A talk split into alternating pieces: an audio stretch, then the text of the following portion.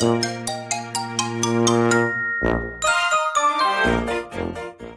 はようございます。たかしです。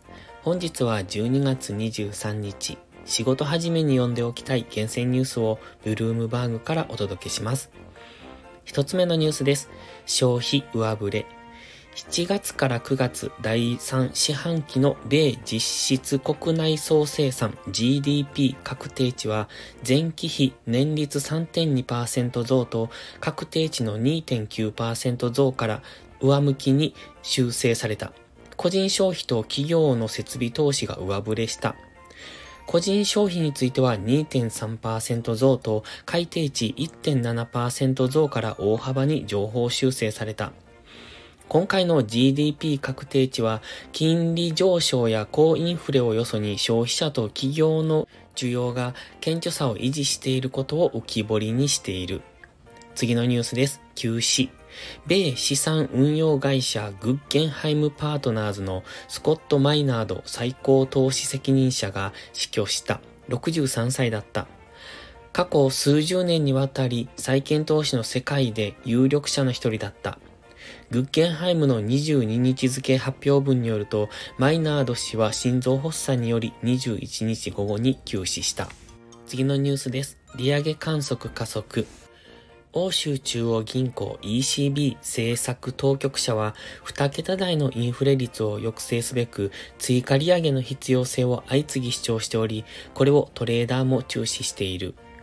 中銀会合の日付を対象としたスワップによれば、短期金融市場では中銀預金金利のピークについて来年7月までに3.5%と織り込まれている。これが現実となった場合、同金利は2001年以来の高水準となる。次のニュースです。値引き拡大。米テスラは米国の消費者向けに7500ドル約99万円のディスカウントを提供している。最安値の2モデルが対象で年内納車が条件だ。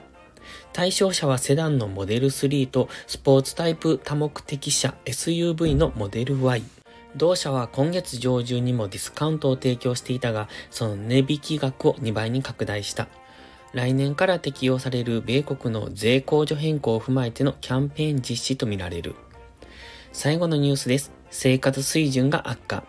第3四半期の英国の家計所得は4四半期連続で減少し、生活水準が極めて悪化していることが示された。